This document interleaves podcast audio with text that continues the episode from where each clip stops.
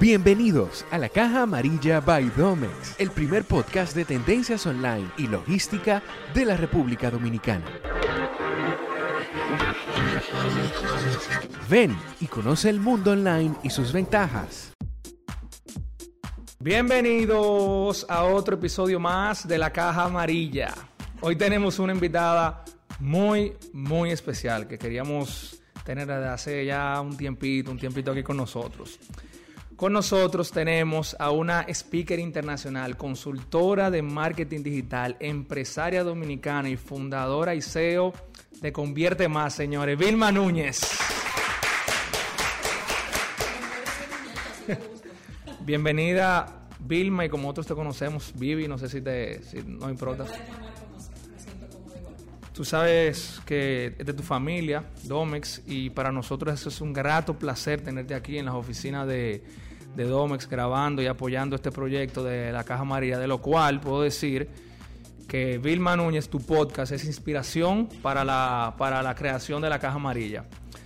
Bueno, hoy yo quiero crear un espacio diferente para los oyentes y la comunidad Domex para hablar un poco de negocios no solo hablar de compras por internet ni de marketing digital, sino de tendencias de negocios online hoy en día.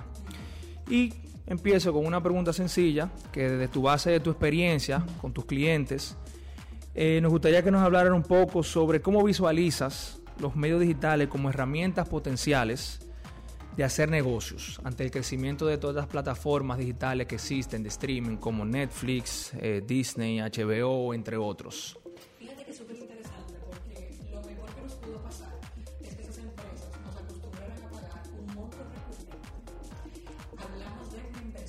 Membresías. Y lo quiero llevar al ámbito de tiendas online y e-commerce inclusive. Ahora vemos cada vez las tiendas online replicando el modelo de Amazon Prime, que es te cobro un anual por tener unos beneficios exclusivos, porque estoy okay. por un intangible y es la membresía que hay detrás. Entonces este modelo de ingresos recurrentes a nivel de negocio que como empresario yo lo necesito porque es más predecible, claro. puedo trabajar mejor mis finanzas, mi flujo de caja también, y sin embargo los negocios no lo están aprovechando, no están intentando incursionar en el tema de membresías, no lo están haciendo. Cuando ya hay patrones, sí que es verdad que las métricas, estaba leyendo justamente una newsletter que producimos de tendencia, está un poco complicado este año, están perdiendo muchos usuarios, pero yo creo que no es real, porque se está hablando de la pérdida, pero es que también en el 2020 hubo demasiado incremento. Claro. Entonces, claro, la métrica es un poquito viciada, pero sí que es verdad que todos nosotros, todos los que pedimos por internet, tenemos presencia digital, tenemos una o más membresías. Claro, 100%. Y no estamos nunca cerrados a que nos ofrezcan una nueva idea de membresía. Y sin embargo, todavía estamos en este modelo de la membresía, el retainer, el fin, ahora quieren cobrar la empresa de servicios. Pero los que vendemos productos también tenemos una oportunidad increíble de nosotros hacerlo. Entonces, lo que yo más veo de esto en este año es la oportunidad de pivotar por el tema de, de sacar membresías como empresas, sin importar el negocio. O sea que pudiéramos decir que una de las tendencias post pandemias es post pandemia, perdón, es la incursión en esta metodología de negocio bajo suscripciones. Independientemente de empresas de servicios, empresas de productos, de inventarios. Claro. También. Cuando vendemos producto físico, también. Pero la idea es diseñar una experiencia. Estamos en una época donde, por ejemplo, ¿cuál fue el último producto que tú compraste? Que pediste por internet. Bueno, compré un adaptador. Un adaptador de una computadora.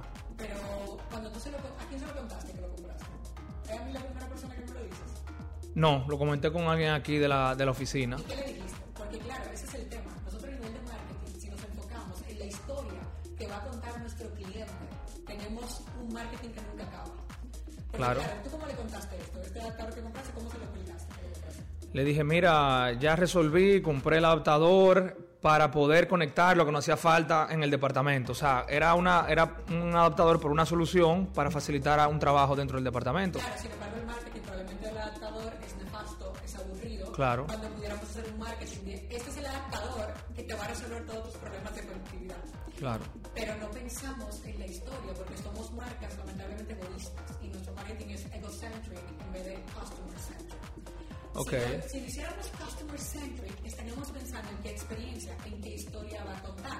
Al final, como seres humanos, esto es natural. Sentimos como la necesidad de justificar nuestras compras. Todo lo que compramos, Sí. ya sea con nuestra pareja, con nuestro padre, con- hay que como que justificarlo. Pero cuando, por ejemplo, si yo te digo ahora, mira, es que Domex tiene tantos años en el mercado y entonces lanzó una oferta que fue increíble, claro, yo estoy justificando, lo cojo la autoridad y entonces, claro, nadie me puede decir que he hecho una mala compra en Domex. Claro. claro, yo le estoy vendiendo como que lo que me vendieron a mí, que Claro. Domex es la mejor solución. Y a nadie le gusta que le digan que hizo una mala compra. No. Entonces, por eso es que como marcas, ahí es donde tenemos que pensar en la experiencia. Y hay una técnica súper interesante para todos los empresarios que nos escuchan, y es que nunca más tomen una decisión de marketing, lancen una campaña, lancen una idea, sin visualizar a su cliente. Entonces, esto lo hacen muchos, eh, muchas empresas multinacionales, cogen en la mesa de junta, y entonces hay una silla o dos sillas que siempre están vacías. Ok. Y la gente dice, ¿pero quién se va a sentar ahí? No, ahí están nuestros consumidores. ¿Qué pensarán ellos de lo que estamos decidiendo? ¿Cómo podemos tomar una decisión sin saber qué pensarían ellos? Y esto te cambia el marketing. Entonces, cuando vemos empresas como Netflix, Disney, esas empresas son customer centric. Están pensando primero en nuestra experiencia que en el Claro. producto. El producto se vuelve irrelevante. Totalmente. Entonces, ahí es donde va el futuro. Porque ahora mismo se vende tanto la personalización. Todo personalizado. Cuando a ti te regalan algo personalizado, si yo te regalara una libreta personalizada, a ti te va a costar regalar esa libreta a otra gente. No, no, no la puedo regalar.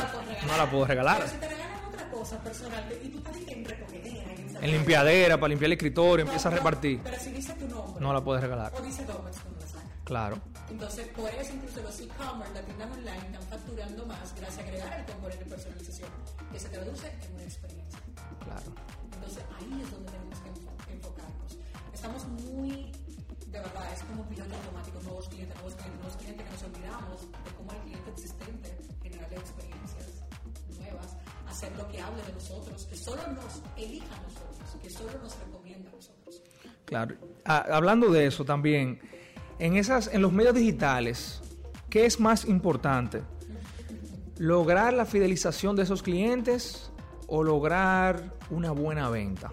Cuando digo una buena venta es poder colocar eh, eh, tu producto y con una buena rotación. Que te, eh, pero, ¿qué estamos buscando las empresas? Fidelizar a esos clientes para que puedan comprar otros productos de nosotros, simplemente eh, lo que llamamos aquí una buena venta. Vamos a, vamos a hablar con tiempo de anticipación. Vamos a hablar de Black Friday, que es un momento que ya ninguna empresa se queda sin una oferta de Black Friday. Todo el mundo se sube, lo mismo, fin de año, Navidad, con todo eso. Si empezamos en Black Friday, y de verdad que en toda la consultoría me pasa lo mismo, de una vez siempre el tema de cómo vamos a llegar a nuevos clientes. Nadie está pensando cuál es la campaña de Black Friday Para los clientes actuales.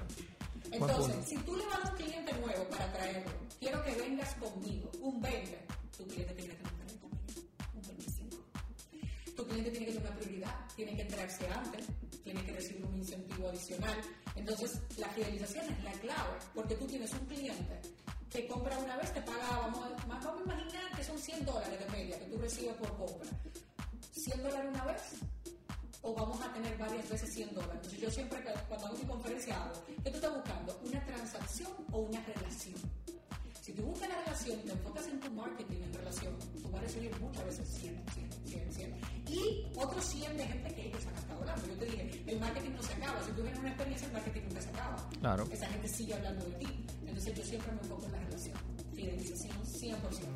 O sea, en ese, en ese, en ese razonamiento, lo ideal entonces sería poder lograr separar esas campañas tan importantes y enfocarlas a una parte a los clientes que ya tenemos y otra a los clientes nuevos. Como darle a esos clientes que ya tienen tiempo confiando en nosotros, por ejemplo los clientes de Domex, que tienen ya varios años, algo exclusivo para ellos que no se sienta como, porque la realidad es que la mayoría de las campañas, como tú mencionas, son para nuevos. Claro, pero yo te digo, por ejemplo, vamos a imaginar, dame el 5% de tu presupuesto de marketing solo para promocionar los hitos que está consiguiendo Domex.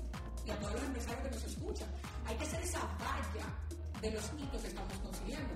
¿Cuántos años tenemos en el mercado? ¿Qué acabamos de lograr? ¿Qué acuerdo acabamos de cerrar? ¿Qué premio de distinción acabamos de recibir?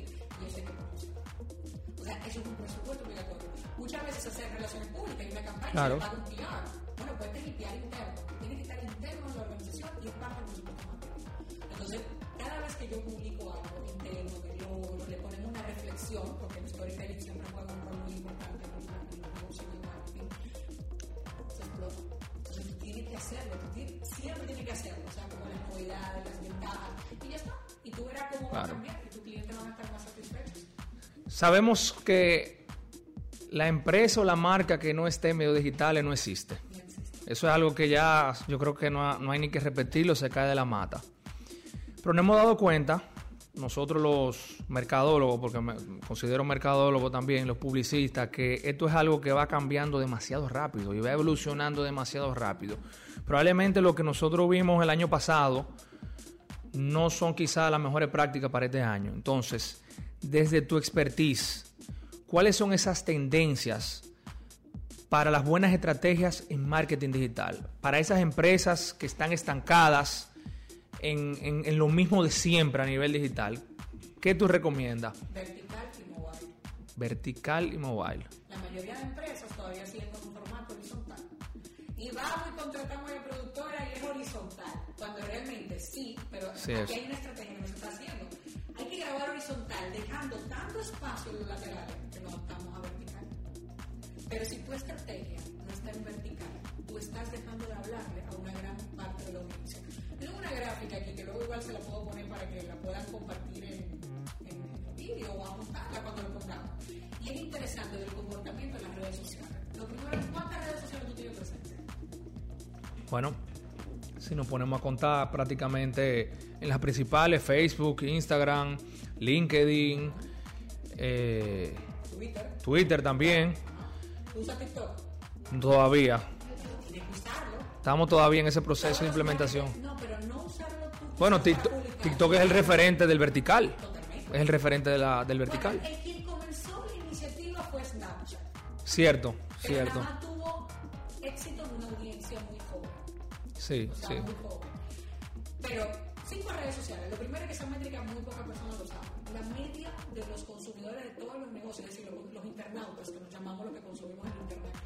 cinco redes sociales que tenemos presencia. Y aún así, los empresarios insisten en nada más tener presencia en dos redes sociales. En Instagram y Twitter.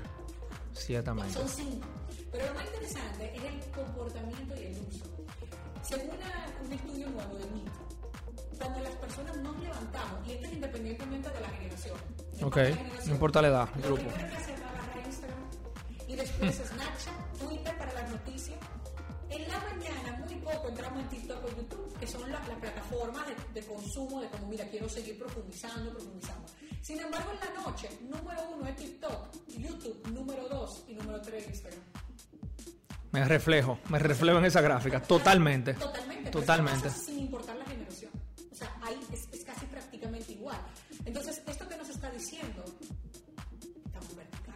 YouTube ya sacó también una versión de short vertical. Sí, sí. Todo es vertical. Nugget, snack, cuando hablamos de las piezas cortitas, igual este podcast y sacamos un trozo de 30 segundos, es un contenido muy fácil de digerir. Ahora la pregunta es, ¿los empresarios que nos escuchan están haciendo contenidos densos o muy fácil de digerir? Muy fácil de digerir.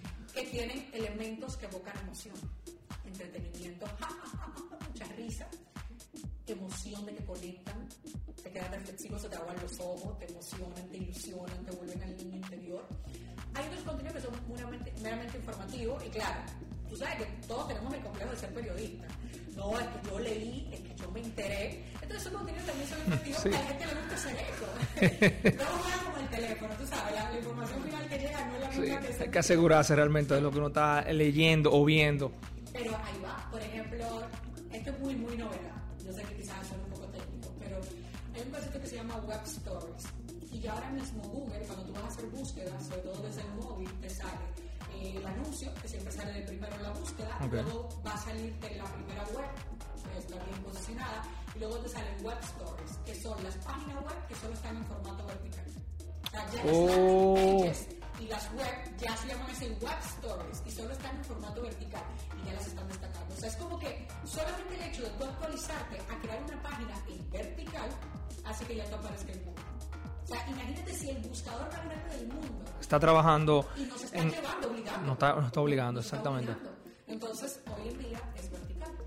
Y en, en cuanto al contenido, si nos enfocamos en, en las diferentes plataformas, una marca que está en las cinco plataformas, ¿tú recomiendas que el contenido, bueno, vimos la gráfica que, que no tiene que ver con generación, el contenido que sea diferente en cada plataforma o, o se pudiera reutilizar el contenido? El manejo del contenido en las diferentes plataformas, por ejemplo, Twitter lo utilizamos mucho para noticias, informaciones, pero pudiéramos replicar el contenido, por ejemplo, de TikTok en plataformas como Twitter. Sí se puede, por poder se puede.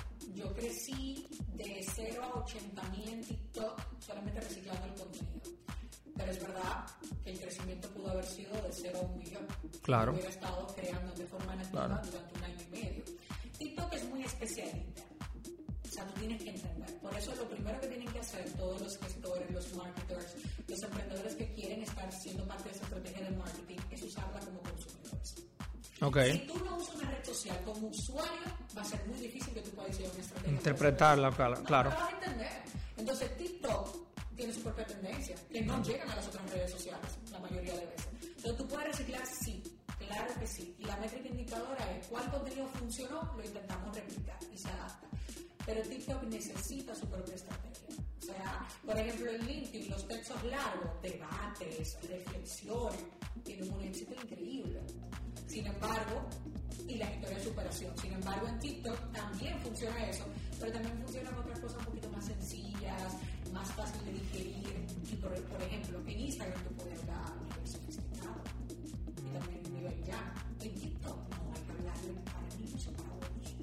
Si tú no hablas en Mientras más sencillo, Totalmente. Tú tienes que hablarle, ponerle símiles. Mira, tú te imaginas un árbol que hay peras y en otro hay manzanas. que es una aplicación muy rápida, o sea, muy, muy, muy rápida, muy rápida. No, y hay muchos estamos hablando de muchos niveles de educación. Tenemos desde adolescentes hasta personas más mayores. O sea, nuestra abuelita es súper digital. Sí. Pero ese no es el caso habitual de una abuela. O sea, nuestra abuela da like, te pone comentarios, te pone bendiciones. Sí. O sea, ese no es el caso tradicional. Sí. Eh, pero tenemos que hablar en un lenguaje ya, si no, no vamos a llegar. Entonces, mi recomendación es no reciclar, sino crear un plan de contenido para cada red social. Pero si usted no tiene tiempo ni recursos, por lo menos recicle. Recicle.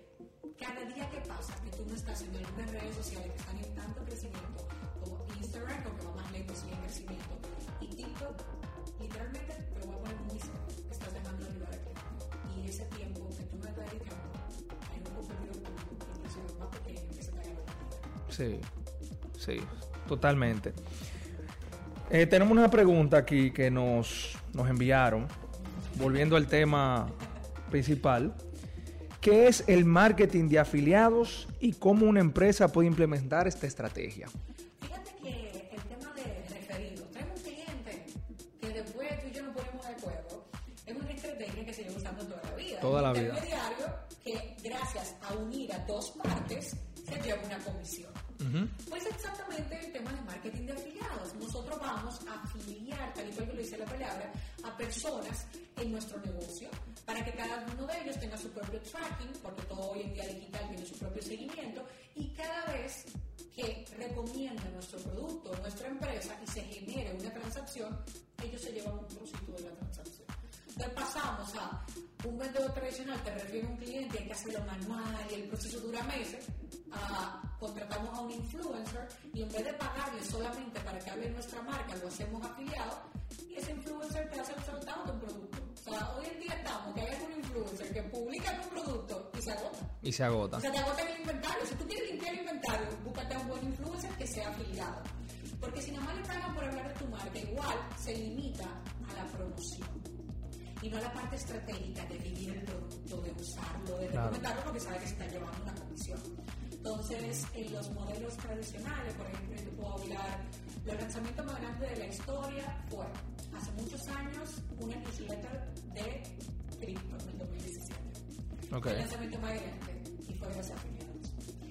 Eh, Tony Robbins, antes de la pandemia, también hizo el lanzamiento que había sido hasta ese momento el más grande, eh, con 20 y pico de millones de dólares de facturación y 11 millones tuvieron que pagarse los afiliados de comisión.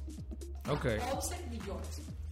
Y ahora el lanzamiento más grande de la historia se celebró en 2022 por 57 millones de dólares. Otra vez volvemos al tema de inversiones en y todo eso, que fue un software que vendieron y no gastaron nada en publicidad, todo fue gracias afiliados.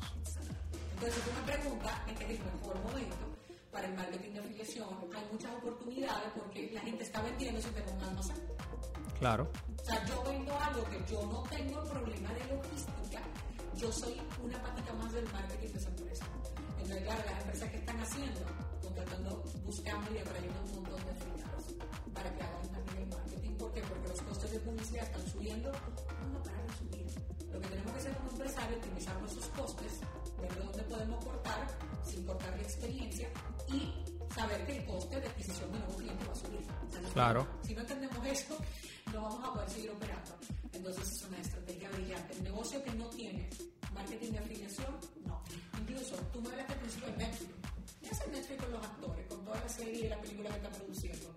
Si tú te entras cada perfil de cada De cada uno de ellos. tiene un plan de contenido. y Increíble. empiezan Meses antes y semanas antes y ya estamos en estreno. Y vete, ¿qué son ellos? Son afiliados. Totalmente. Totalmente. Y eso es algo que se ve, yo, bueno, yo lo sé ahora porque tú lo estás diciendo, pero yo no lo había visto así de esa forma, pero es cierto. O sea, de hecho, uno se entera de los lanzamientos que tiene Netflix es por los mismos actores, ni siquiera por la plataforma, ni siquiera por la misma plataforma. O sea, que podríamos decir, y tú consideras que la principal estrategia con nuestro influenciador debería ser en base a afiliados.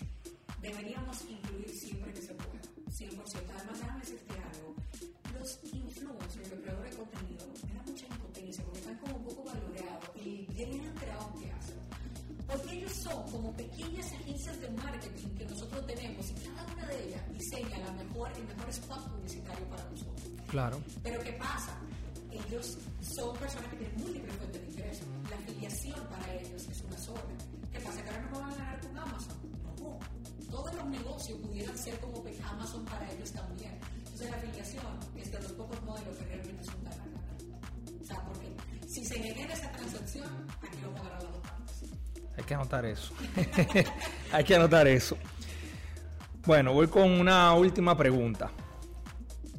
¿Las redes son más emociones de historias o más encantos de visiones? Esa pregunta te la mandó César Villanueva Padre.